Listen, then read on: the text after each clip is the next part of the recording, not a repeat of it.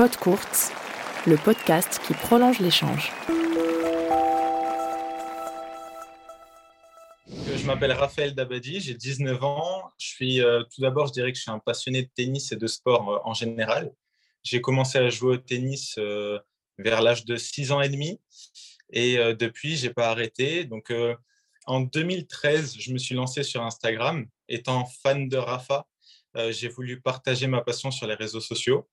Euh, aujourd'hui, je réunis environ 177 000 euh, sur, euh, sur mon compte. Et en parallèle, je suis en prépa euh, Matsup Matspé à Nice. D'accord. Et donc, du coup, et toi, tu es niçois, tu es né à Nice. Tu es vraiment de, là. Je suis niçois depuis le début. Je suis né à Nice, à Nice. Ok, d'accord. Et alors, tu parlais de fan de sport et de tennis depuis, depuis, depuis tout petit. Euh, du coup, toi, j'imagine que tu joues au tennis. Euh, tu as commencé à quel âge le tennis? J'ai commencé à 6 ans et demi, donc euh, en 2009. au début, j'ai mal. Je voulais surtout pas rentrer sur le terrain. Et depuis que j'ai commencé à jouer, bah, je ne me suis pas arrêté. Et je joue encore le plus possible, surtout les week-ends en ce moment. Mais voilà, c'est devenu vraiment ma passion. Et, du coup, tu as, atteint quel niveau euh, au mieux ou c'est pour? Euh, J'ai été 15 à 15 ans.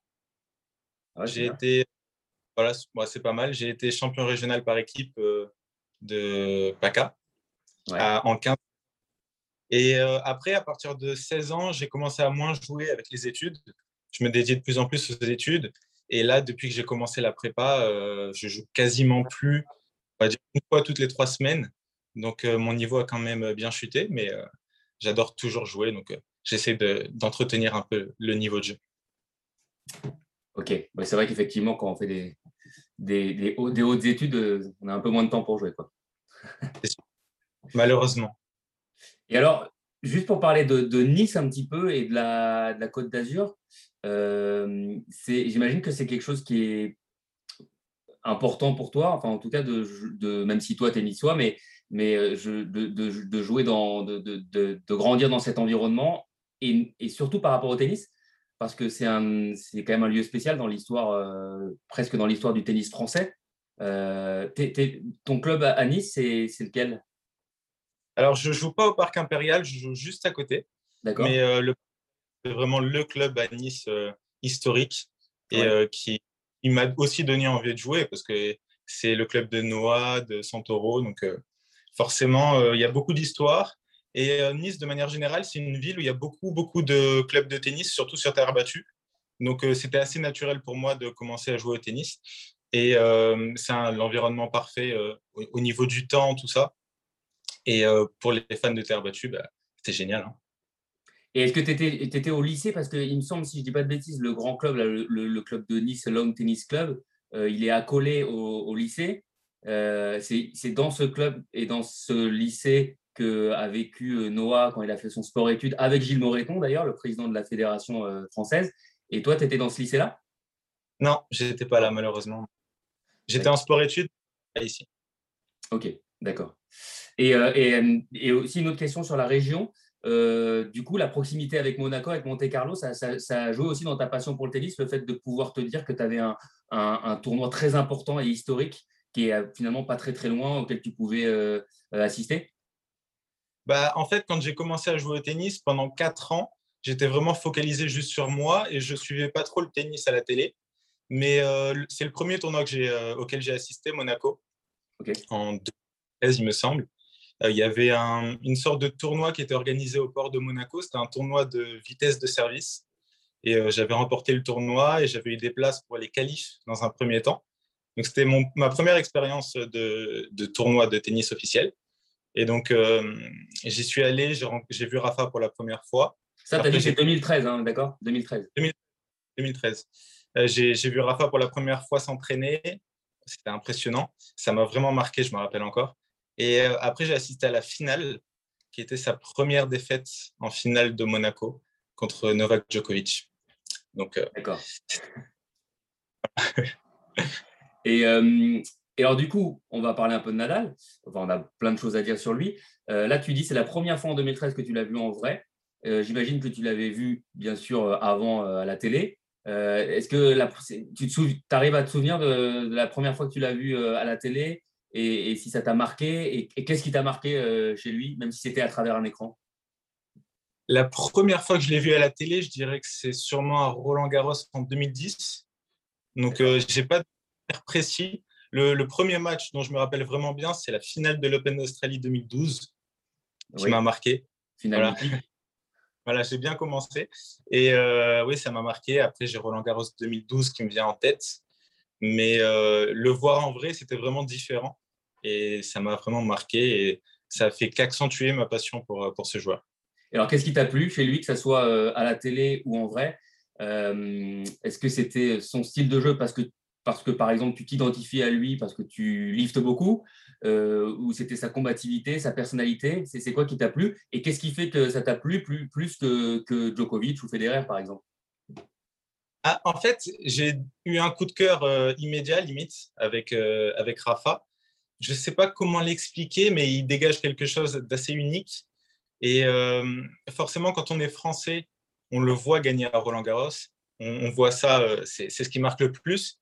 Et peut-être le coup droit, il m'a donné envie de, de, continuer à le suivre et sa combativité surtout. après, moi, j'ai des points communs avec lui. Je m'appelle Raphaël, donc forcément, il y a eu un, un lien. Et je suis gaucher, mais je joue de la main droite. Et lui est droitier, mais ah il joue de la main gauche. Voilà. Donc, il y a quelques similitudes qui ont fait que c'était plus facile de supporter ce joueur plus qu'un autre. Ah oui, c'est intéressant. Effectivement, tu as vu quelques similarités euh, entre vous deux. Quoi.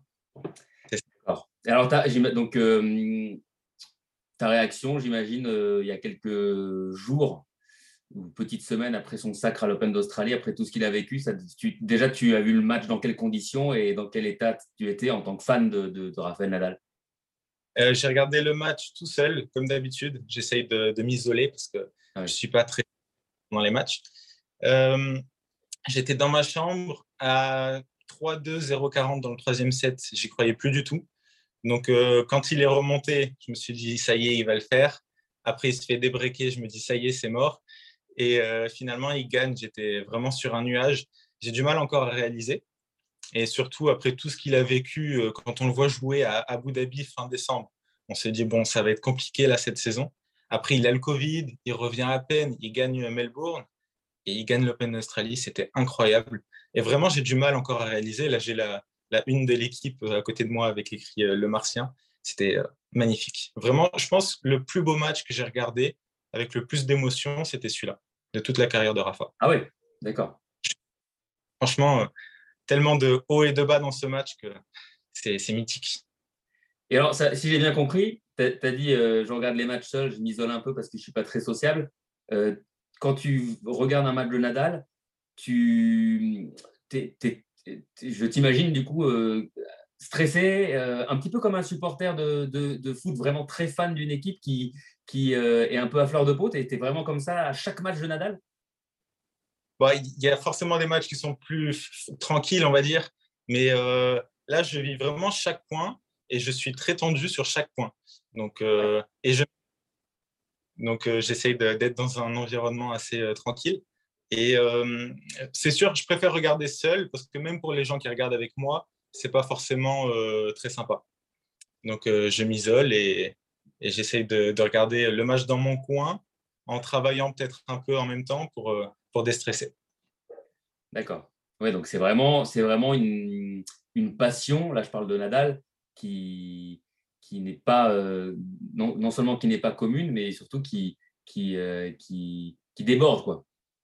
Oui, et même il y a des matchs que je n'ai pas encore digérés, des points que je n'ai pas encore digérés et, qui me marquent. Et vraiment, si on me parle de ça, je ne vais, pas, je vais pas très bien réagir. Donc, euh, D'accord. c'est une vraie.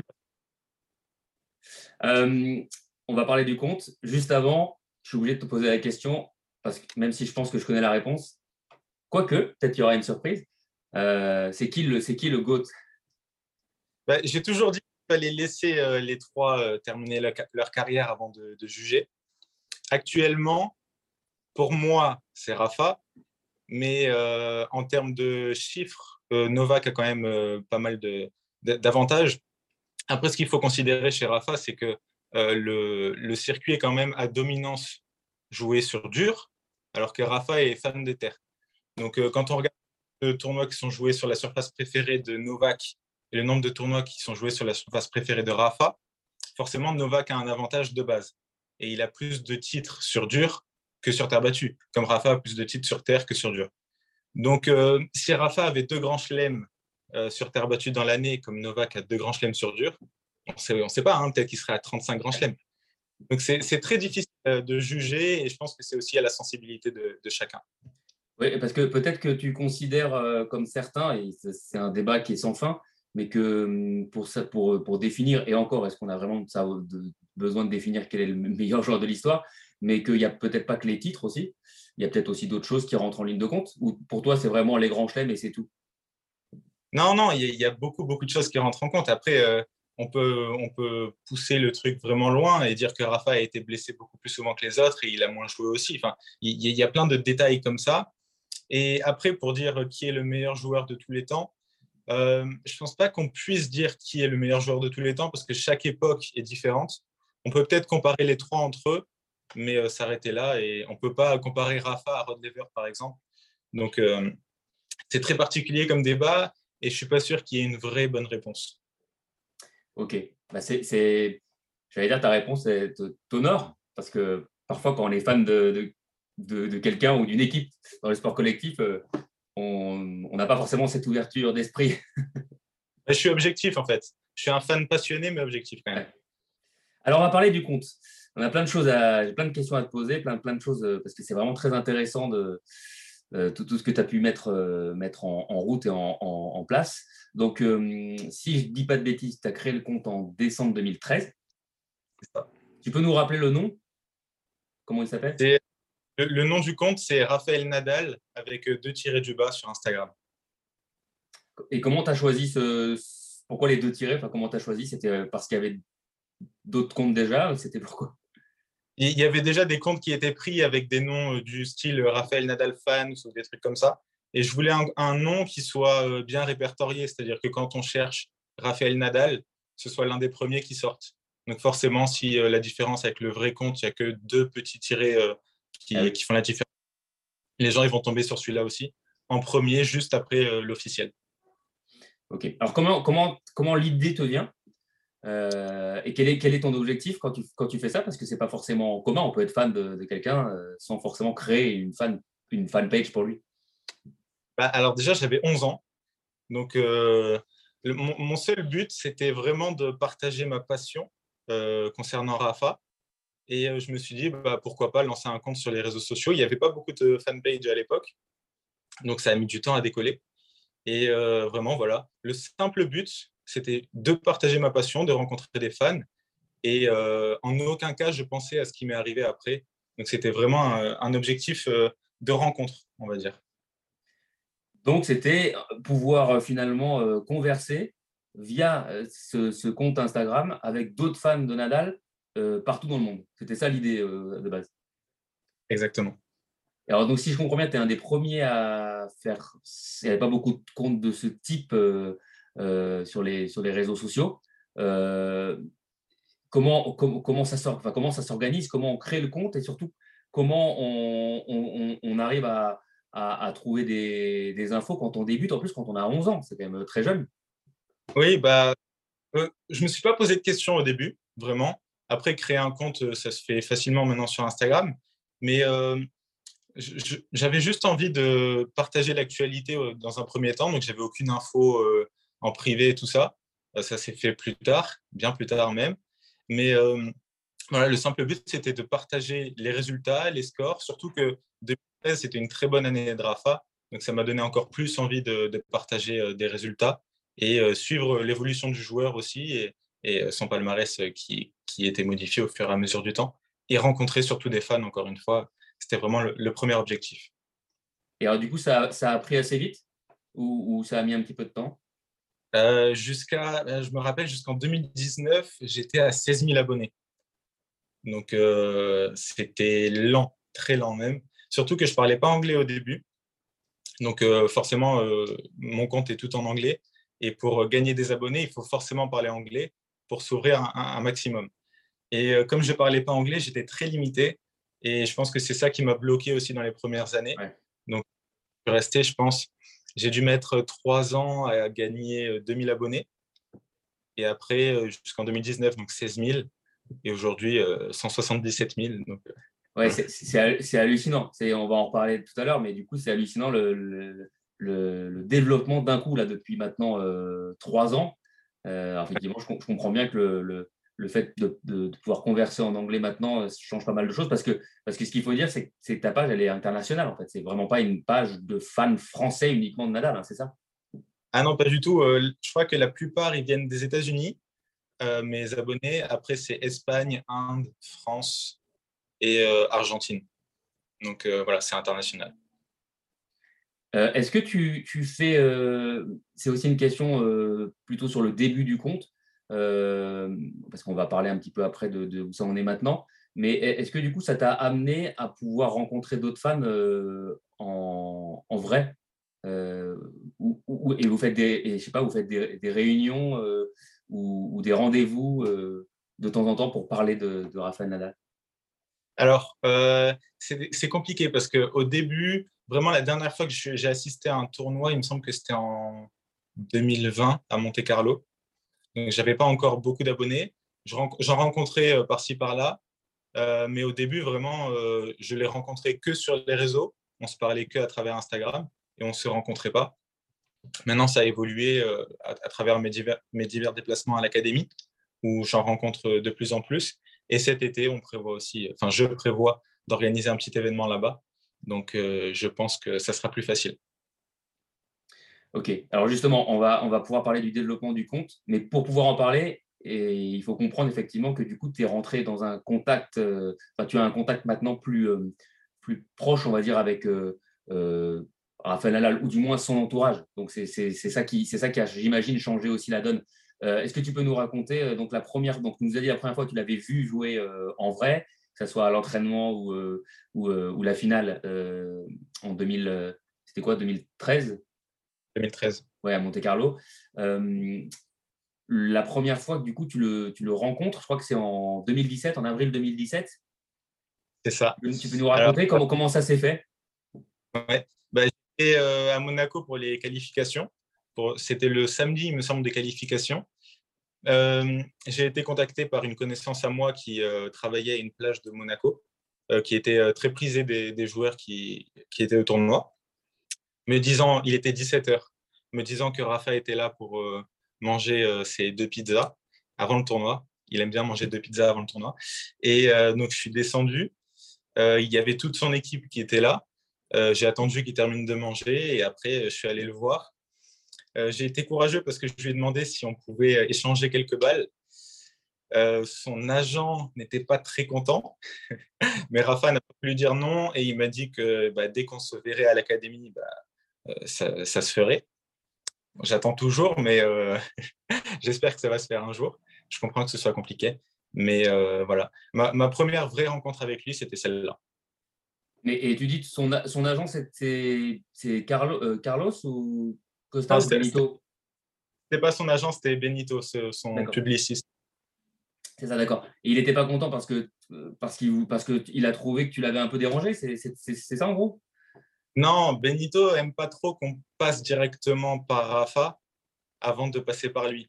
Donc, euh, c'est compliqué parce que Benito, il gère tout ce qui est euh, meeting, tout ça. Et euh, le fait qu'on demande en plus de jouer avec Rafa en plein tournoi, alors qu'il y a toute la sécurité et toutes les contraintes autour, ça lui a pas plu, je pense. Ah oui, d'accord. C'était vraiment sur la question de est-ce qu'on peut échanger quelques balles ensemble. D'accord. Oui, je comprends. Hein. je ne sais pas si aujourd'hui je, je redemanderai la même chose. Oui, parce que tu connais maintenant le fonctionnement. Voilà, c'est ça. D'accord. Et, alors, est-ce qu'à cette occasion, j'imagine que l'échange a quand même été assez court. Est-ce que tu lui as parlé de la, de la, de la, du compte Instagram ou tu n'as même pas pu Non, même pas. D'accord. même pas. Ouais. Ok. C'est long, à, long, à expliquer. Donc, euh, en plus, je sais que Rafa n'est pas fan des réseaux sociaux. Donc, euh, je ne voulais pas le déranger plus que ça. je suis allé droit au but, on va dire. D'accord. Donc, ça, c'est la première rencontre. Euh, et donc, on avance un petit peu dans le temps. On arrive donc du coup en 2019, qui, on va dire, c'est là que va commencer à se développer euh, la, page. qui prend, qui prend de, de l'ampleur. je crois que ce qui a fait que ça a pris de l'ampleur, c'est d'abord parce que tu as réuni plusieurs vidéos, plusieurs messages pour fêter un anniversaire à Nadal, c'est ça? Un joyeux Exactement. Exactement ça. C'était le premier projet que j'ai fait pour ces anniversaires. Donc, bon, j'en ai fait d'autres dont, on pourra parler. Mais euh, le premier, c'était voilà, de réunir des vidéos de fans du monde entier que justement j'ai rencontré avec les réseaux sociaux et euh, de publier la vidéo après. Donc, c'était simplement des joyeux anniversaires avec un petit message euh, sympathique. C'était pour ses 33 ans, il me semble. Et donc, je l'ai posté sur les réseaux sociaux sans réelle attente. Et donc, je suis allé en cours et je sors. Il était midi, il me semble. Je termine les cours et je reçois plein de messages et je me dis, mais c'est bizarre. Et Rafa avait laissé un commentaire euh, sympa pour tout le monde. Donc, euh, ça a commencé à faire venir de plus en plus de monde sur la page. Et après, il y a eu quelques autres éléments déclencheurs, mais là, c'était vraiment le début, on va dire, du compte.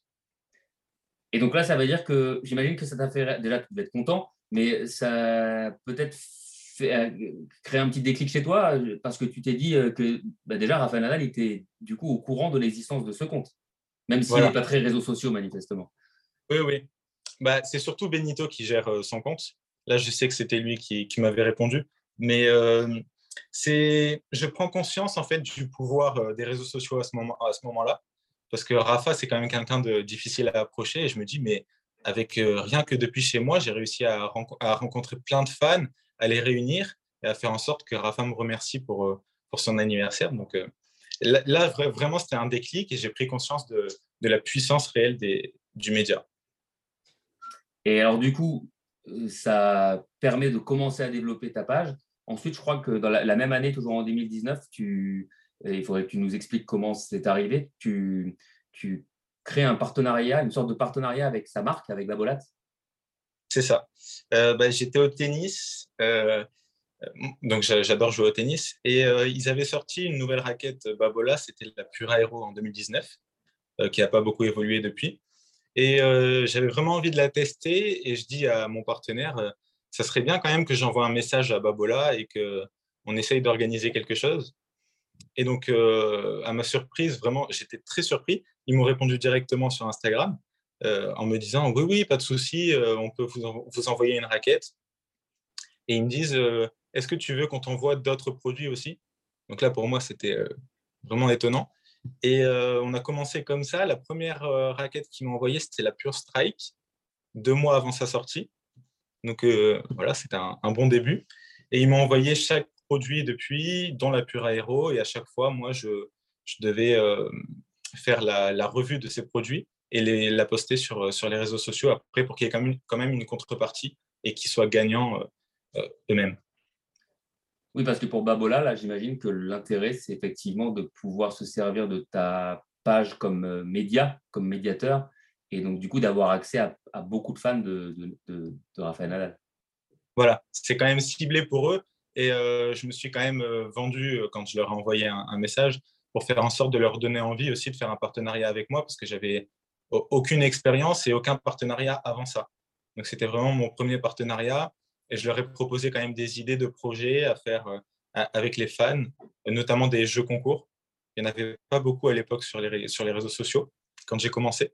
Et euh, donc, on faisait gagner des produits, euh, ça a de l'intérêt chez les gens. Je parlais de ces produits-là en même temps et Babola était content. Donc, depuis, on est toujours en, communication. On va, parler, on va continuer à parler de, de, tout ce que tu as fait depuis, là, sur ces deux, trois dernières années. Tu as, lancé pas mal de projets. Euh, il y a un projet qui s'appelle, euh, et qui ne concerne pas uniquement Raphaël Nadal, qui s'appelle euh, hashtag Inspired by Rafa. Qu'est-ce que c'est exactement? Alors, pendant le confinement, j'avais envie de proposer un contenu quand même différent à, mes abonnés parce qu'on n'avait aucun contenu, aucune photo, aucune vidéo de Rafa. Donc, je me suis dit, bah, pourquoi pas partager la passion d'autres fans, comme moi j'ai pu le faire en créant le compte. Donc, j'ai contacté des, fans un peu connus, euh, on va dire, dont le premier, c'était Holger Rune, donc qui, marche bien depuis, qui est top 100. Après, j'ai contacté Harold Mayo, Arthur Cazot et Colomonsi, un, un joueur sud-africain. Donc, euh, le, but, c'était vraiment de poser des questions euh, à ces joueurs-là sur l'inspiration que Rafa a été pour eux. Et partager cela sur, sur, mes réseaux sociaux et proposer un contenu différent et en même temps rencontrer des joueurs qui m'inspirent moi-même et créer des contacts comme ça. Et quand tu dis rencontrer des joueurs, donc on parle de jeunes joueurs, mais qui commencent à se faire effectivement connaître, puisque Rune a démarré vraiment sa, sa, sa, vie sur le circuit professionnel. C'est le cas aussi pour Caso et Mayo, mais dont on parle peut-être un tout petit peu moins de manière internationale c'est les rencontrer, les rencontrer euh, aussi euh, en, de, visu Alors, euh, bah, maintenant, je connais surtout Arthur. Arthur, je l'avais rencontré quand il y avait eu le Challenge Elite FFT à, Nice. mais je l'avais d'abord rencontré à travers mon compte. Il s'était abonné à moi. J'avais dit, enfin, depuis, j'avais commencé à discuter un peu avec lui. Je l'avais rencontré donc à, Nice. Et depuis, bah, on est proches. Et donc, euh, même Harold, je le connais, et euh, Holger aussi.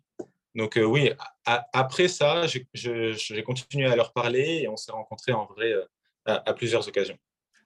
Tu travailles, je crois, un petit peu avec Arthur Cazot. Voilà, alors, je ne vais pas dire que je suis community manager, mais on, on, bosse ensemble sur certaines publications. Des fois, je lui fais des, des posts, des stories surtout, après des victoires.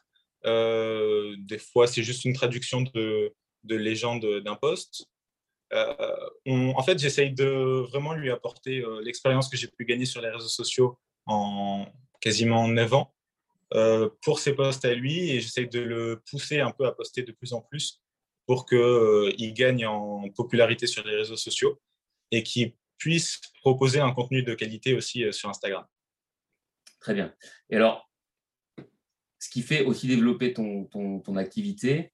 Euh, on a parlé de, ce message d'anniversaire euh, pour, euh, pour Raphaël Nadal. Après, tu as décidé d'aller à l'académie de Raphaël Nadal. alors, comment ça s'est fait? Comment, comment, comment tu as pu y aller? Et comment s'est créé ce, ce, contact et cette, cette, opportunité? Je crois que tu es peut-être allé, tu es peut-être, tu es peut-être allé plusieurs fois même. Ouais. Alors, euh, pour mes 18 ans, mes parents ils m'ont offert un cadeau. Donc, c'était un stage à, l'Académie de Rafa. Je ne savais pas trop à quoi m'attendre. Euh, mais j'ai passé une semaine incroyable. Et une fois sur place, donc, euh, je connaissais déjà quelques personnes de là-bas, de l'Académie, dont le directeur de la communication qui est Antonio Arenas. Et j'avais fini de manger et je reçois un message de, de ce même Antonio qui me dit euh, Viens à la réception. Et donc, euh, je ne savais pas trop à quoi m'attendre. J'arrive à la réception, il me dit Monte avec moi. Et il y avait donc la sœur de Rafa et Rafa qui étaient là. Et donc, je les ai rencontrés en privé, euh, cinq minutes, comme ça, on a pu échanger. Et j'ai pu leur parler de mon compte, vraiment. Et ils m'ont remercié, tout ça. Donc, c'était vraiment le premier contact. Après, quand j'ai posté ça sur les réseaux sociaux, ça m'a fait gagner pas mal d'abonnés et gagner pas mal en popularité et en crédibilité aussi. Tu as posté euh, une photo? Tu as, pu faire une photo que tu as postée, c'est ça? C'est ça. J'ai fait une photo avec Rafa. Et moi, je n'ai pas toute la vidéo de l'entretien, mais euh, c'est là qu'à partir de là, il a commencé à me connaître, sa sœur aussi. Et depuis, euh, voilà, je, je, les connais de mieux en mieux. Et alors, donc, du coup, voilà, c'est ça qui est intéressant, c'est que du coup, Raphaël Nadal, il est au courant de, l'existence de cette page qui, qui, qui, qui, lui, rend hommage, on, peut dire, qui prend beaucoup d'ampleur parce qu'il y a de plus en plus de monde qui, euh, sont abonnés. Et donc, depuis, c'est quoi les, contacts et les échanges que tu as avec Raphaël Nadal, si tu en as un petit peu, et aussi avec son entourage, sa sœur, euh, son oncle, son agent, euh, son entourage, quelle est la fréquence et surtout, ils sont de quel ordre? Alors, avec Rafa, j'en ai pas. Enfin, j'ai pas de contact direct avec Rafa, à part quand je le vois en, vrai, à l'académie surtout. Euh, avec sa sœur, je lui parle souvent sur les réseaux sociaux. On avait fait, euh, pour son anniversaire justement, ben, je l'ai là, j'avais fait un, livre euh, pour Rafa avec des photos de fans dedans que j'avais envoyé à sa sœur pendant Roland Garros et elle lui avait donné. Donc depuis, on se parle encore souvent. je parle beaucoup aux cousins de Rafa qui ont mon âge, avec qui j'ai pu jouer à l'académie. Et Tony, je l'ai rencontré aussi à l'académie en même temps que, que Rafa. À la fin de la semaine, il remettait les trophées aux joueurs euh, des stages. Et comme j'avais gagné euh, un tournoi et fait finaliste, il m'a rendu les trophées. on a pu échanger un peu. Il avait entendu parler de moi.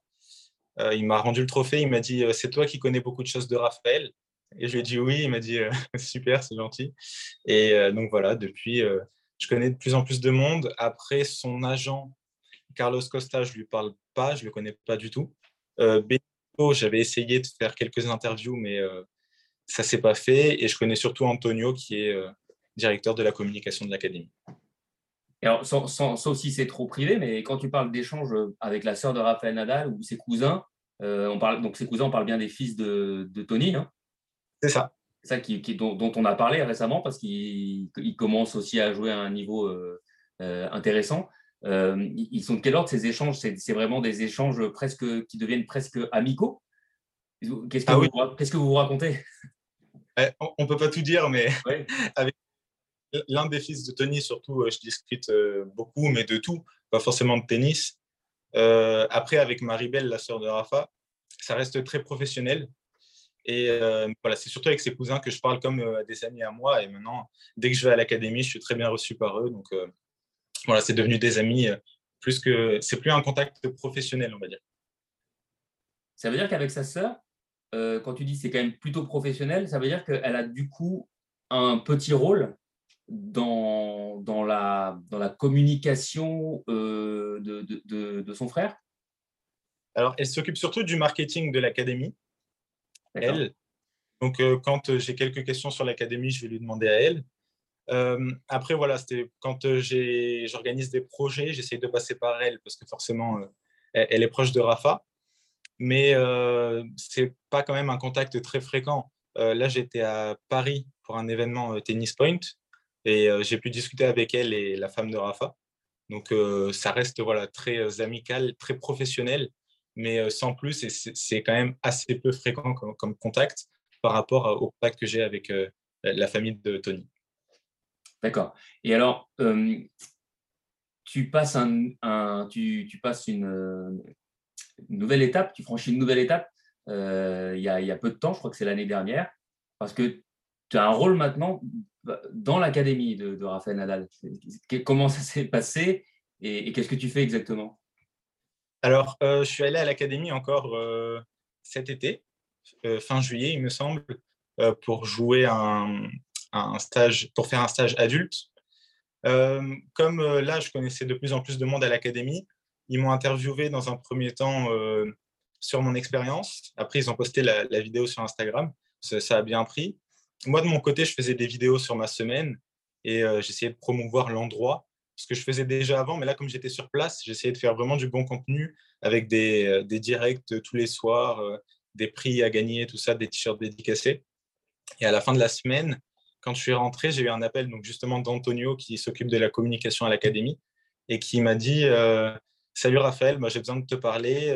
on a eu une réunion avec le, groupe commercial de l'académie, donc euh, qui réunit la femme de Rafa, sa sœur et Antonio notamment. Et euh, ils ont dit qu'ils voulaient me remercier pour le travail que je fournissais. Et donc, euh, ils ont décidé de me proposer de devenir un des agents de l'académie. Donc, on est, je crois, cinq à peu près dans le monde. normalement, les agents, ils sont limités à un pays. moi, comme je suis sur les réseaux sociaux, ils m'ont dit, tu peux travailler avec tout le monde. Et donc maintenant, je suis agent de l'académie, donc j'ai signé un contrat.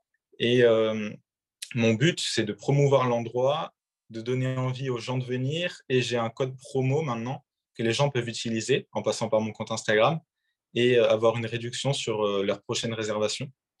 Donc voilà, le code promo, c'est Raphaël5, avec Raphaël écrit à la française, et avec PH. Et les gens peuvent commander et prendre des stages ou juste des nuits à l'hôtel avec ce code-là. Et comme ça, euh, quand il y a des réservations, l'académie voit que je travaille et que j'ai un impact et j'ai une petite récompense euh, en retour. Donc, ça veut dire que tu, sur ton, sur ta, sur sur ton compte, euh, enfin, sur ce compte Instagram, tu, tu promeus l'académie et tu fais de, temps en temps ou régulièrement des, des, messages, des posts pour pouvoir mettre, mettre en valeur l'académie, même quand tu n'y es pas, parce que tu ne peux pas y aller non plus euh, tout le temps.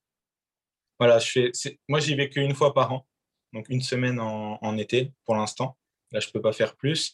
Et, euh, mais après, honnêtement, quand j'ai commencé à promouvoir l'académie, j'avais aucun intérêt derrière et j'avais pas envie forcément de devenir agent.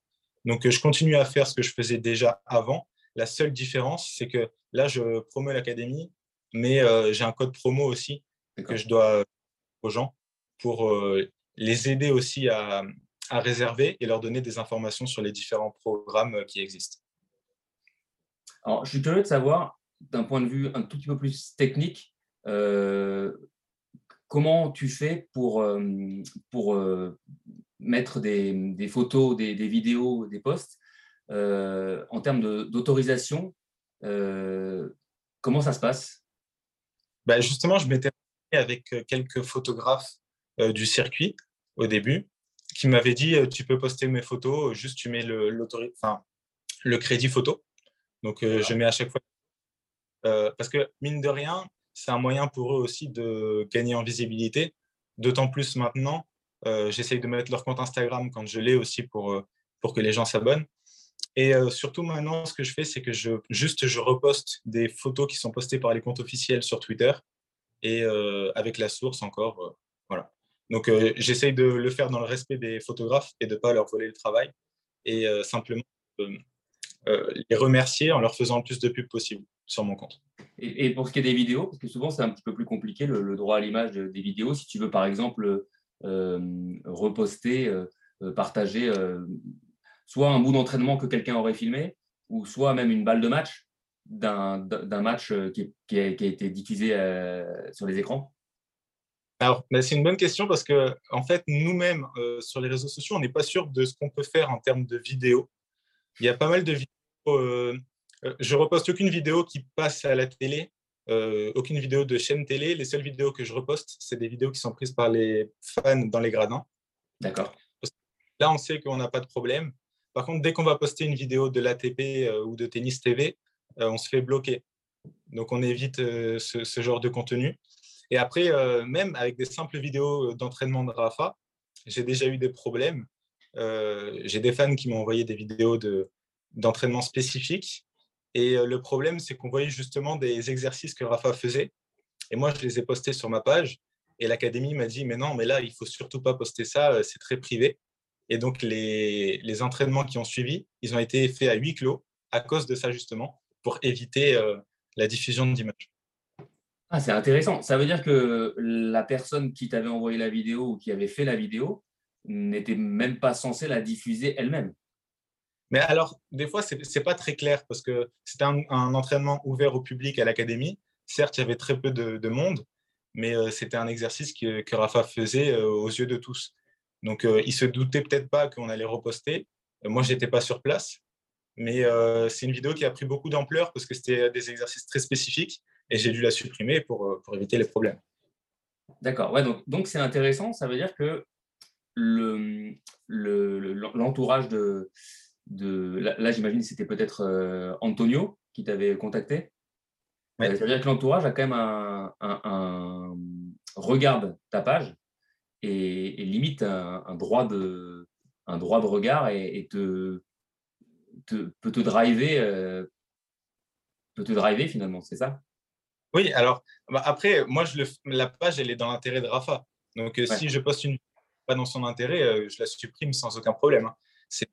Je veux pas son mal, euh, bien au contraire. Et, voilà, après, ça, se comprend aussi parce que c'est c'est privé ce genre d'exercice. Là encore, ils faisaient un exercice, je me rappelle. Ils, ont inauguré de, nouveaux cours à l'académie, des cours indoor. Et donc, c'est bien fermé au public ces entraînements-là. Mais il y a des jeunes de l'académie qui ont pu prendre des vidéos pour eux et ils les ont repostés sur les réseaux sociaux et eux-mêmes ont dû les enlever. Donc euh, vraiment, il y, a des entraînements, et ça je comprends tout à fait, qui ne doivent pas être vus par tout le monde et euh, qui restent très privés. Et alors, à l'inverse, est-ce que ta proximité maintenant avec certaines personnes de l'entourage de, Raphaël Nadal te permet d'avoir des, des, infos, euh, voire du contenu en plus que personne n'a? Ouais, alors euh, des infos, j'en ai, je peux, je peux pas tout dire, mais des fois sur mon compte Twitter, j'en donne un peu. Euh, j'avais dit pour Roland Garros, l'inauguration de sa statue. J'avais donné le jour, tout ça. après, je suis repris par des journalistes qui me citent pas forcément, Mais voilà. Et après, là, en début d'année, j'avais dit que Rafa jouerait l'Open Australie et la TP 250 de Melbourne, juste après qu'il ait eu le Covid. Donc là aussi, je me suis fait un peu gronder, mais je ne vais pas trop rentrer dans les détails, mais euh, j'ai été cité aussi par, pas mal de journalistes. Euh, après, à chaque fois que je poste une info, je suis sûr de moi et je suis sûr de la source. Donc euh, quand je la poste, c'est de la qualité. Mais j'ai décidé maintenant de garder les infos pour moi. Après ce qui m'est arrivé pour l'Open d'Australie, j'ai décidé de, de garder ça privé et de plus trop diffuser ce qui est un peu sensible et laisser l'entourage faire. D'accord, ah oui. Parce que, oui, parce que toi, tu savais, tu étais sûr, parce que tu avais eu l'info qu'il allait jouer euh, malgré le Covid euh, et qu'il allait bien aller en Australie. Sauf que l'entourage de Rafael Nadal aurait préféré du coup que ça soit pas euh, diffusé. Et, du coup, on t'a repris, on t'a dit quelques, quelques petits mots. Quoi. Ouais, alors en fait, c'était pas très clair parce qu'il y a un fan sur place qui avait dit Bon, Rafa, il part demain pour l'Australie. Et moi, on m'a contacté, on m'a dit Mais est-ce que c'est vrai? Donc j'ai vérifié l'information et euh, j'ai confirmé sur euh, Twitter et j'ai rajouté des infos. Comme quoi il jouerait l'ATP 250 avant tout ça. Euh, mais je ne pensais pas faire quelque chose de mal parce que je sais que si un journaliste avait eu l'information, il l'aurait donné. Mais je sais aussi que s'ils avaient vraiment voulu le dire, il aurait dit. Et de manière générale, ce n'est pas un truc sur lequel il communique beaucoup, l'entourage de Rafa. Donc, je me suis dit, ce n'est pas une information euh, exclusive euh, qui, va déranger euh, son entourage plus que ça. Donc, je me suis dit, bon, je la poste. Et bon, après, les gens ils pourront voir comme indice, je ne vais pas dire exactement ce qui m'est arrivé, mais la, vidéo, la photo que Rafa a postée quand il arrive en Australie, la légende, c'était chute, le dit à personne, mais je suis en Australie. Voilà. Je m'en souviens. Voilà. C'était un peu dirigé à moi, on va dire. voilà. Ah, d'accord. ok, il y avait un message subliminal derrière pour, euh, pour l'autre Raphaël. Et il n'y a personne qui a compris. Il y a des gens qui l'ont pris pour, euh, pour Novak en disant il se moque de Novak, il ne peut pas jouer en Australie, tout ça. Mais ce n'était pas du tout ça. Voilà. D'accord, c'était une manière de dire euh, j'aurais bien voulu l'annoncer moi-même, mais j'étais un petit peu devancé. Ce C'est pas Rafa qui a écrit ça, c'est celui qui s'occupe de ses réseaux. Oui, il écrit jamais rien lui-même, en fait, finalement, Rafael Nadal. C'est toujours quelqu'un qui le fait pour lui. Des fois, il, des fois, il écrit lui-même. Ça reste, ça reste rare quand même. Mais euh, fois, pour revenir sur cette information, euh, je comprends tout à fait la réaction de l'entourage et, c'est normal qu'ils n'aient pas aimé que je divulgue l'information. Et c'est pour ça que depuis, euh, je, garde pour moi. Ça se comprend, effectivement. Pardon, ça a coupé, tu peux redire? J'ai eu un coup de pression euh, quand j'ai vu la légende de la photo. J'ai demandé confirmation si, si c'était vraiment dirigé à moi. Et quand j'ai eu confirmation, ben, je me suis dit, bon, je vais arrêter là parce que ça, devient sérieux. D'accord. Euh, puisqu'on y est, puisqu'on est sur le sujet, euh, est-ce que, est que tu peux nous raconter des, certains, parce que c'est ça qui, plaît aussi, que ce soit aux fans de Nadal, mais au public en général, des, choses que tu peux raconter toi qui, qui sont des anecdotes euh, par exemple, tout à l'heure, tu disais, euh, il aime bien manger deux pizzas avant chaque tournoi. Ouais, bah quand il était à Monaco, il mangeait deux pizzas. Euh, il se faisait deux pizzas le samedi des qualifs. Et Rafa, il n'a jamais vraiment fait très attention à ce qu'il mangeait. C'est pas, c'est assez surprenant d'ailleurs parce qu'il est tellement professionnel. Mais il fait hyper attention à ce qu'il mangeait, il se fait plaisir. Et il me semble que des fois, il avait essayé de, de limiter les, écarts, mais il n'y arrivait pas. Et quand il est arrivé sur le circuit, il mangeait des pots de Nutella euh, euh, avant des matchs euh, comme ça. Hein. Donc, il n'a jamais vraiment fait attention à cette partie-là, à part cette année, avant d'aller en Australie, où il a perdu pas mal de poids. Mais ouais, ouais, avant, avant Monaco, il aimait bien se manger deux pizzas à la plage. C'est pas du tout l'image qu'on en a parce qu'effectivement, quand c'est un tel sportif professionnel et professionnel dans tous les sens du terme, on pense aussi à Novak Djokovic, dont on sait pour le coup qu'il fait très attention. Euh, on n'a pas forcément cette image-là de, de, Rafael Nadal. Oui, après, euh, Rafa, il a essayé hein, vraiment de, faire attention à ce qu'il mangeait, mais euh, c'était contre-productif pour lui. Donc, il s'est dit, ça sert à rien, je vais, me donner à fond sur le terrain, mais quand même me faire plaisir au niveau alimentation. Alors, comme tu le connais très bien, quelles sont les, choses qui, t'ont marqué, des, des, informations que tu peux avoir, mais qui peuvent être, qui peuvent être divulguées sur, sur, sur lui, des, bah, ce genre de choses, par exemple, c'est très intéressant parce qu'on ne le sait pas forcément. Est-ce qu'il y a des choses qui t'ont marqué où tu t'es dit, ah, mais je ne m'attendais pas à ça venant de lui, de ce qu'on, sait de l'extérieur? Euh, non, franchement, Rafa, c'est, il est exactement pareil que comment on le voit à la télé et comment il est montré. Il, est très naturel, donc il n'y a pas vraiment de, de surprise. Après, euh, dernièrement, euh, ils, ont un groupe WhatsApp, Rafa et, ses cousins. Et donc, dernièrement, il a partagé mon post sur le groupe. En, il a commenté sur le groupe WhatsApp, on me l'a envoyé, donc ça, ça m'a un peu surpris ça m'a fait plaisir, mais euh, il n'y a pas vraiment d'anecdotes euh, très surprenantes, à part le fait que euh, quand il était plus jeune, en tout cas, il ne faisait pas vraiment très attention à, ce qu'il mangeait. On sait, il en parle souvent, Raphaël Nadal, et son entourage en parle beaucoup, de l'importance du côté familial, de l'entreprise familiale. Et d'ailleurs, la preuve, c'était son oncle qui le coachait pendant tant d'années. Là, tu parles de ses cousins, il y a sa sœur, il y a sa femme. Euh, le partenariat avec euh, Babola, c'est un peu pareil, c'est aussi une entreprise familiale. Est-ce que c'est quelque chose que toi, tu as ressenti, que tu ressens quand tu vas dans l'académie de Nadal? Euh, ce qui fait que finalement, tu te sens dans une atmosphère familiale alors qu'on parle d'un des plus grands joueurs de l'histoire de tennis et qu'on pourrait imaginer justement que c'est une, machine de guerre qui n'est pas à la base quelque chose d'aussi petit comme, comme cercle Ouais, non, mais ah, c'est exactement ça, parce que quand on le voit se déplacer sur un tournoi, Rafa, il est toujours avec 10 personnes. Hein. Il y a toujours toute sa famille, son coach, son physio, tout ça. C'est vraiment une vraie famille. Euh, où qu'il aille, il est jamais seul. Et euh, à chaque fois qu'on va à l'académie, hein, pas que moi, mais tout le monde peut voir, toute sa famille est impliquée dans le projet. Sa sœur et sa femme, elles travaillent à l'académie. Euh, son père, il a joué un rôle très important au niveau de l'extension de l'académie qui, a commencé il y a quelques années.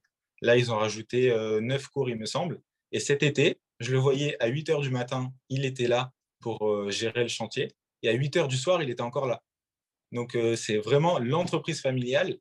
Tout le monde se donne dans le projet. Tony, il coach. Les, fils de Tony, ils jouent. la fille de Tony aussi, elle travaille à l'académie. Donc, c'est familial, c'est sûr. Et même les coachs, ils font partie aussi d'une famille, on a l'impression. C'est très professionnel, mais euh, ambiance très bon enfant. Et euh, on, se sent, on fait partie de la famille quand on y va, peu importe qui on est. Et ça, je trouve que par rapport à d'autres académies, c'est vraiment singulier. Et c'est ça qui fait aussi euh, la particularité de la Rafa Nadal Academy par rapport aux autres projets similaires. Donc, j'allais te poser la question, mais tu as un petit peu répondu. Ça veut dire que toi, le, fait que l'entourage de Rafael Nadal te fasse confiance sur ce, compte euh, Instagram, que tu fasses partie maintenant des agents euh, de communication de l'académie, euh, ça doit être une, sacrée marque de confiance. Tu dois te sentir un petit peu membre de cette famille, pas la famille, pas la petite famille, mais la grande famille. Tu, tu ressens ça? Oui, mais je ressens surtout de la responsabilité. Euh, parce que je suis euh, chanceux, je vais dire, et, reconnaissant quand même d'avoir été euh, accepté, d'avoir eu autant de propositions. Mais c'est plus de la responsabilité qu'autre chose, et ça me met quand même de la pression. Donc, je, dois faire vraiment attention à tout ce que je poste. Mais c'est vrai que je suis quand même très bien, très bien accueilli par la famille à chaque fois que je vais là-bas. Donc, je peux que les remercier. Et c'est vrai que c'est surprenant d'avoir un tel accueil de la part de l'un des plus grands sportifs de tous les temps. Oui, effectivement. Euh, une petite chose aussi que je que, que, que je ne dis pas de bêtises, au mois de décembre dernier, tu étais au Country Club de, de Monte Carlo? Oui. Et ça avait un lien justement avec Rafael Nadal? Tu as, tapé un petit peu la balle? Enfin, C'était quoi l'idée, le, projet? Pourquoi tu étais sur place? Alors, j'étais sur place à Monaco parce que Tony était là pour euh, coacher Félix. Donc, euh, on m'a dit que Tony serait là. Euh, à la base, je devais aller voir un entraînement de Félix avec Tony, mais euh, ça s'est pas fait pour le week-end. Et du coup, je suis quand même allé voir Tony à Monaco pour discuter un peu avec lui. Et j'essaye le plus possible de promouvoir aussi l'académie. Donc, je suis allé sur place. J'ai fait un petit, quelques vidéos sur l'histoire du club par rapport à Rafa. Et j'ai pu discuter avec Tony un peu. Mais à la base, c'était vraiment pour voir l'entraînement de Tony avec Félix. ce qui s'est pas fait, mais sûrement une prochaine fois. Ça pourrait t'intéresser d'ailleurs de t'occuper, on parlait d'Arthur Cazot, mais ça pourrait t'intéresser de t'occuper aussi de, euh, euh, grâce à tes liens justement avec, euh, avec l'académie, avec l'entourage de Raphaël Nadal, de t'occuper de, bah, par exemple, d'une page, d'une fan page de, de Félix Auger-Aliassime?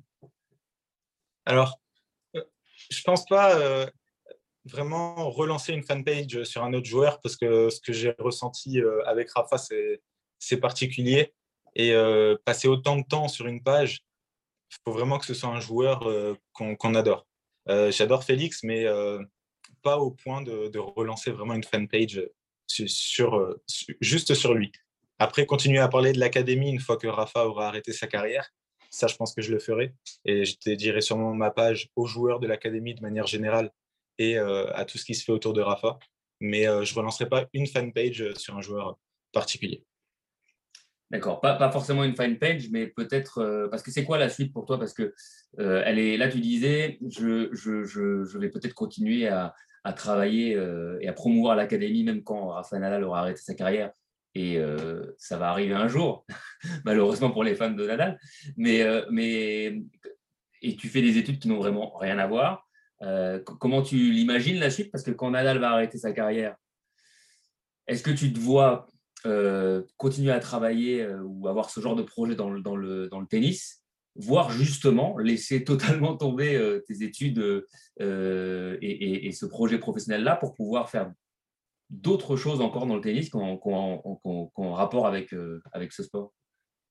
Alors c'est vrai que mes études n'ont rien à voir avec, avec le tennis, mais je me dis que peut-être, déjà je vais essayer d'avoir mon diplôme d'ingénieur. Une fois que j'aurai mon diplôme d'ingénieur, j'aurais les idées plus claires et une certaine sécurité. Et pourquoi pas? Il, y a, quelques mois, vraiment, j'étais, euh, je me suis dit, euh, je serai ingénieur, euh, c'est sûr et certain. mais dernièrement, dernièrement, je me suis dit que le monde du tennis que je commence à connaître de mieux en mieux m'intéresse vraiment. Et pourquoi pas plus tard continuer à travailler comme agent de l'académie, ça c'est sûr. Mais pourquoi pas travailler avec des joueurs et suivre des joueurs sur le circuit euh, dans l'avenir. Et euh, vraiment, euh, si ça peut être fait avec l'académie, ça serait encore mieux. Et sinon, bah, j'essaierai de faire mon chemin à moi aussi, mais vraiment toujours essayer de remercier l'entourage de Rafa et Rafa pour tout le travail, enfin pour tout ce qu'ils m'ont accordé et toute la confiance qu'ils m'ont accordé, en essayant de leur rendre peut-être l'appareil plus tard à ma manière je me, projette un, je me projette un peu, mais potentiellement, ça voudrait dire que tu pourrais très bien, euh, euh, euh, pour rester dans le monde du tennis, un jour avoir un contact assez, assez étroit avec un, un, joueur qui deviendrait professionnel, qui est passé par l'académie de Nadal, et s'occuper de sa communication, tout comme Benito Pérez s'occupe de la communication de, de, Rafael Nadal, en gros, c'est ça. Ouais, c'est ça. Après, je pense que limite, ce qui me plairait plus, c'est d'être agent directement que juste m'occuper de la communication. Mais euh, ah, moi, ça serait avec plaisir, vraiment, si je peux continuer à travailler pour l'académie, euh, ça serait très intéressant. Mais il y a quelques mois, je me disais, euh, je me disais pas ça et j'envisageais même pas cette idée-là. Mais ce que j'ai connu du monde du tennis vraiment m'a donné envie de connaître encore plus et pourquoi pas de, faire un métier qui, qui me permette de rester dans ce monde-là toute ma vie. Et, quand tu dis ce que j'ai connu, ce que je connais du monde du tennis m'a donné envie, tu parles de quoi? Qu'est-ce qui fait que cette euh, cet univers te plaît? Bah Déjà, c'est ma passion, donc forcément, ça aide. Mais euh, après, je garde beaucoup de contacts avec Arthur, on, partage de, pas mal de points communs, Arthur Cazot, et euh, il, me raconte quelques petits trucs qui se passent dans le monde du tennis et, et les vraies personnalités des gens, tout ça. Et ça me donne vraiment envie de connaître plus ce milieu-là. Et même le métier d'agent, je me suis renseigné un peu de mon côté. Et c'est un monde qui me plaît parce qu'il y a de la compétition, euh, il y a un, petit côté business qui, m'intéresse. Et euh, voilà, je me dis que ça serait vraiment un, bon mix de ma passion et du côté business que j'aime bien euh, pour travailler au final là-dedans, dans, ce monde qui, comme je l'ai dit, est plein de compétition. Et en tant que compétiteur et fan de sport, forcément, ça me donne envie. D'accord. Encore deux, trois petites questions.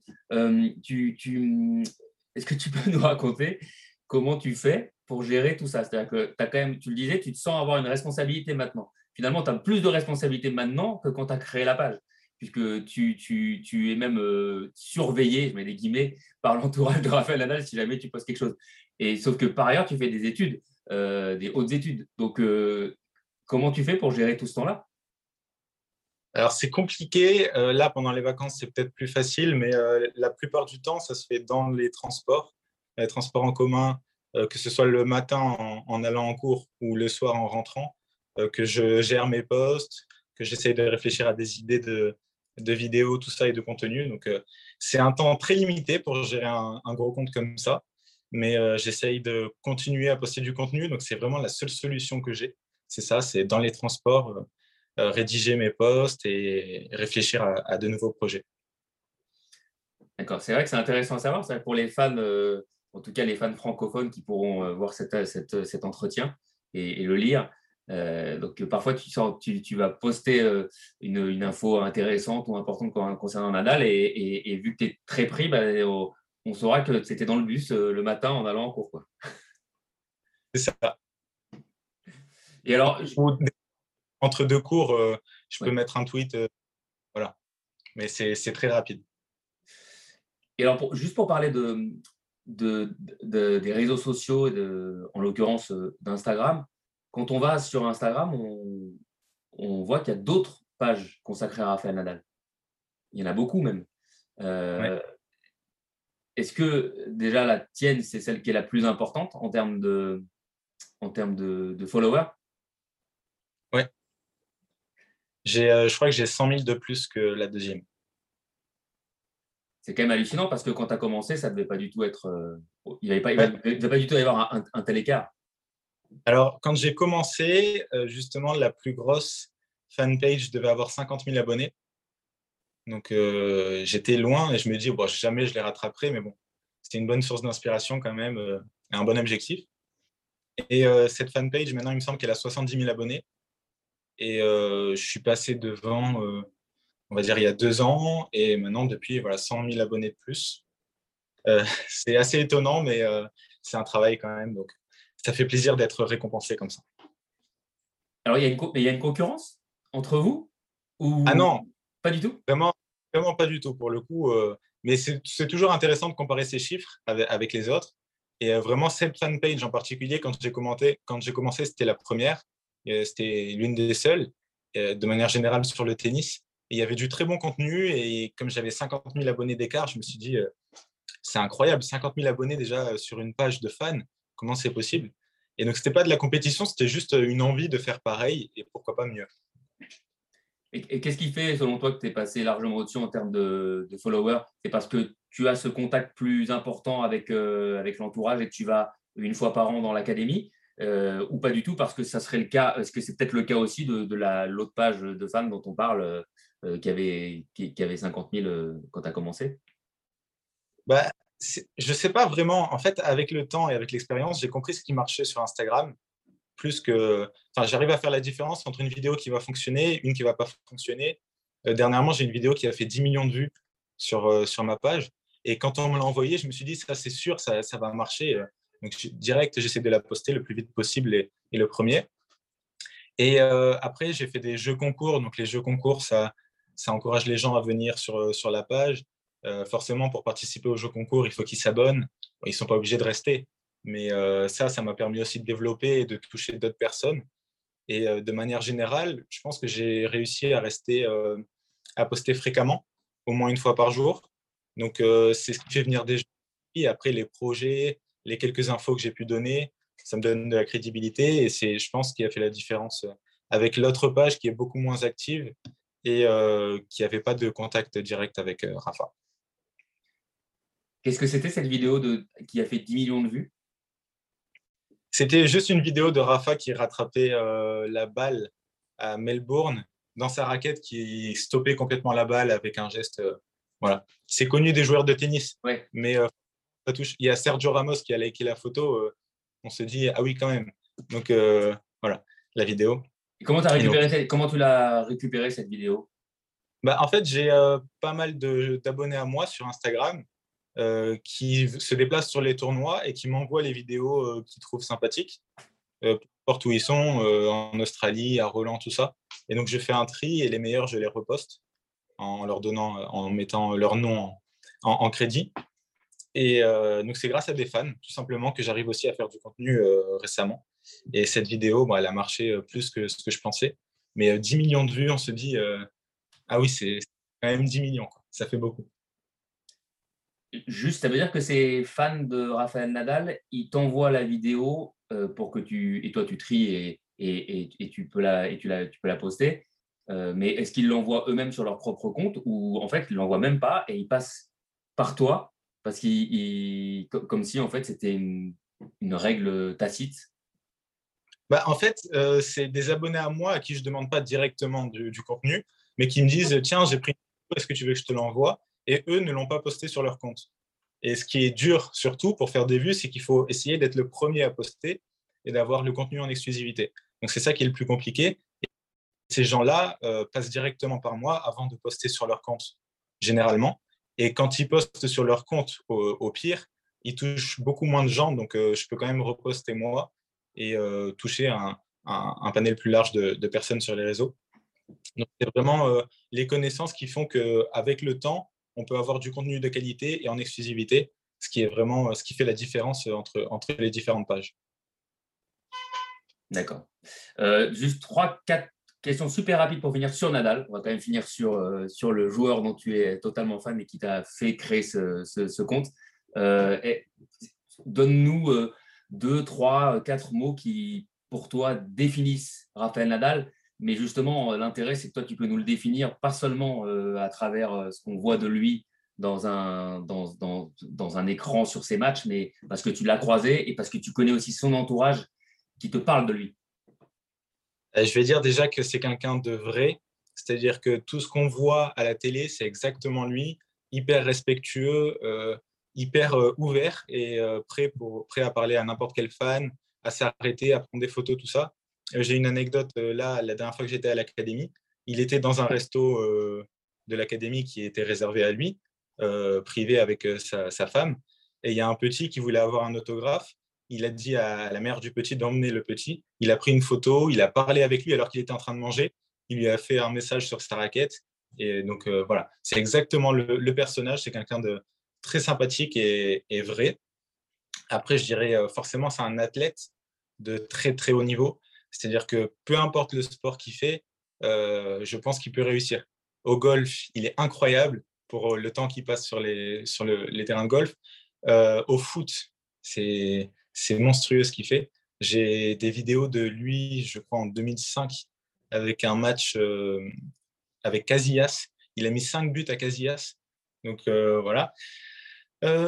après, oui, quelqu'un de humble, de très fair play et de reconnaissant forcément avec ses fans, puisqu'il leur accorde le temps qu'il faut leur accorder.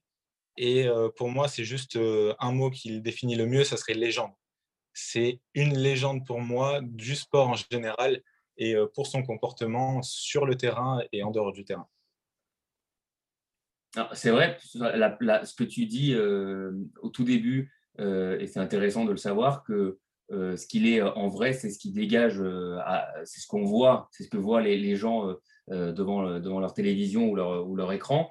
Euh, qu'est-ce que tu réponds par ailleurs à ceux qui disent que euh, par ailleurs, c'est quelqu'un qui peut paraître lisse par rapport à d'autres joueurs, parce qu'on parle parfois d'un voilà, manque d'aspérité dans le tennis. Et quand on cite les, les, les, joueurs, on parle par, par, exemple de Nadal. Et ça, ça, il y a certains à qui ça ne plaît pas. Bah, alors, c'est surprenant parce que forcément, Rafa, il va pas casser de raquette. Mais euh, il y a tellement d'émotions dans un match de Rafa. Les célébrations sur les points. Euh, et il est quand même. Euh, il y a assez peu de filtres. C'est-à-dire qu'il il va râler et on va voir qu'il est, qu'il est dépité ou qu'il est fatigué. Et quand on voit la finale, c'est tout le contraire de quelqu'un de lisse. C'est les émotions, c'est la motivation, c'est le dialogue avec le public, tout ça pour moi, c'est vraiment l'opposé d'un joueur lisse. Et euh, ce qui fait sa, légende, c'est aussi l'émotion qu'il transmet euh, aux gens. Et s'il n'était pas aussi euh, particulier et aussi vivant et émotif sur un cours, je pense qu'il n'aurait pas autant de fans dans le monde entier. Comment tu vois la suite de sa carrière sur les, bah, sur les prochains mois, voire les prochaines années? Comment tu, comment tu l'imagines? Alors, mieux que comment je l'imaginais il y a quelques mois, et je pense lui aussi. C'est-à-dire qu'il ne s'attendait pas à revenir aussi fort d'un coup. Tant qu'il n'a pas de douleur au pied, je pense qu'il peut continuer quelques années. Trois ans, ça ne me surprendrait pas et j'aimerais vraiment le voir jouer les JO de Paris à Roland. Voilà, ça serait quand même très sympathique. Et je pense que lui-même ne sait pas combien de temps il va jouer encore, mais tant qu'il est fit, il, pourra, il sera toujours déjà un prétendant au titre à, Paris et sur toutes les surfaces, il, a ce qu'il faut pour, pour gagner tant qu'il est en bonne santé.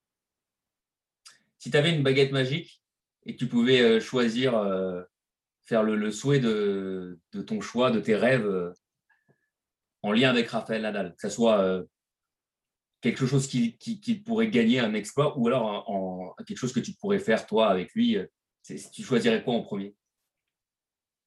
Alors, c'est une bonne question. Peut-être jouer avec lui quand même, ça serait, incroyable. Ou regarder un match dans sa boxe, forcément, ça serait, ça serait particulier. Mais euh, tennistiquement parlant, euh, ça serait le faire gagner la demi-finale de Wimbledon 2018 contre Djoko. Ah, donc ça serait, pour revenir en rétrospectivement là. Cette, cette demi-finale, je ne l'ai pas digérée. Après, c'était une finale contre Anderson qui avait joué 5 heures avant. Il est passé tellement proche je me dis que ça aurait pu euh, changer l'histoire encore une fois. C'est vraiment un match qui m'a marqué et que j'ai du mal à digérer. Ah, effectivement, c'était un match très serré et, c'est vrai que on savait un peu, enfin, on se doutait que le vainqueur allait, de cette demi allait gagner le, allait gagner Wimbledon. Ouais. Voilà. Et alors, toute dernière question, est-ce que tu appréhendes et comment tu vas réagir quand il va annoncer qu'il arrête sa carrière? Euh, Franchement, euh, euh, j'appréhende pas du tout. Euh, déjà parce que pour ce qu'il a donné sur le cours, il a tout donné. On a vécu tellement de, matchs incroyables que c'est plus ça qui va me marquer et qui va me manquer. Après, euh, il faut aussi qu'il pense à lui et quand il pensera que c'est le moment d'arrêter, il faudra respecter ça. Et forcément, je serai triste, mais c'est normal, il faut que ça s'arrête un jour. Donc, après tout ce qu'il a fait sur, sur un terrain de tennis, on peut que lui être reconnaissant. Et je, j'ai pas l'impression que ça va être un, choc incroyable pour moi parce que je suis quand même préparé euh, à, ça depuis quelques années. Je pensais qu'en 2015, c'était l'une de ses dernières saisons, alors qu'ils reviennent et que là encore, ils gagnent l'Open d'Australie et qu'ils soient à 21 Grand Chelem. Pour moi, maintenant, c'est que du bonus. Et euh, quand il arrêtera, forcément, ça sera triste. Mais euh, il aura fait une carrière tellement incroyable qu'on pourra que le remercier pour tout ça. Pour résumer, on peut dire qu'en fait, tu as déjà assez comblé, en gros. Exactement. C'est ça. Parfait. Bah, merci beaucoup, Raphaël. C'était très sympa d'échanger avec toi. Euh, c'était top. On a appris bah, quelques petites choses intéressantes. Euh, et puis surtout, savoir la manière de, gérer euh, un compte qui finalement est si important maintenant. Quoi. Ouais, c'est vrai. C'est beaucoup de boulot, mais avec le temps, c'est du travail tous les jours. Donc, ça va. Jeux, 7 et match. C'était Pod Courte, le podcast qui prolonge l'échange.